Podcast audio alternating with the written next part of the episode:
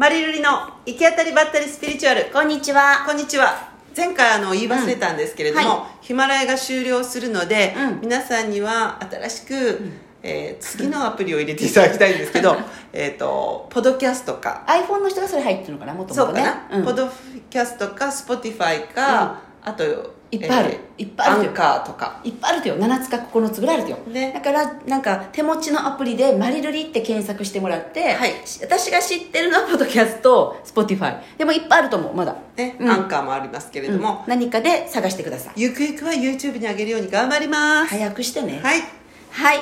で、私ね、昨日かな、何日か前に、ルリちゃんのインスタで、面白かった映画の、なんか見た。水俣、うん。あれ、よ何か。ったです。本当？めちゃくちゃよかった。なんかルリちゃんがいいよっていうやつって気分がめいるやつとかが多いわ。そんなことないでしょ。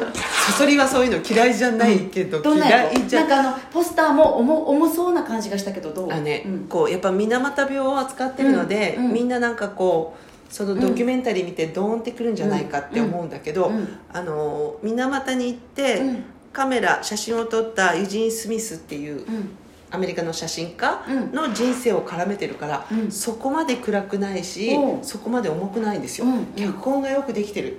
なんか今年見た映画のトップ3ぐらいに入りそう。ええって言ってなかったええ今のところ入りそうです。ジョニー・デップが、うん。そのほらジョニー・デップオーラをこうピタッと消して、ほその写真家になり,、なりきってる感じがする、すうごくまい。演技がうまうまい。すごくこう、うん。見入るようにうんあっという間に2時間ぐらい終わった感じがする。見に行こうかな。うんそしてうん。水俣病ってうん自分ではすごく知っているつもりだったけど、うんああ、うん。そうかこういう、まあ、なんていうの、うん。私たちが知ってるのは教科書とかで知っているような内容だけど、うん。実際に、うん。あのど人実際にその水俣の人たちがうん。どんな活動をしてたかとかっていうのをあんまり知らなかった。知らないでそれも暗くないわけ。それもちゃんとこうう描いてるんだけど、はうん。あと思いました、うんでうん。一番あのインスタにも書いたけど、うん。あのジョニー・デップ扮するスミスがね、うん言う言葉が、うん。まあ、他の人がこうカメラを撮ろうとした時に、あのカメラを、ね、日本人は特に言われてたよね、カメラを写真を撮られると、うん。魂抜かれるって言われてたじゃない、なんだけど、うんあのカメラを撮る側もうん。魂を抜かれるんだと、ほう傷ではいられない。多分ね沖縄戦争とかも多分あの写真撮ってたんだと思うんだけど、うん。でそのだから1枚撮るのに、うん。そう重いんだなっていうのをすっごく感じた。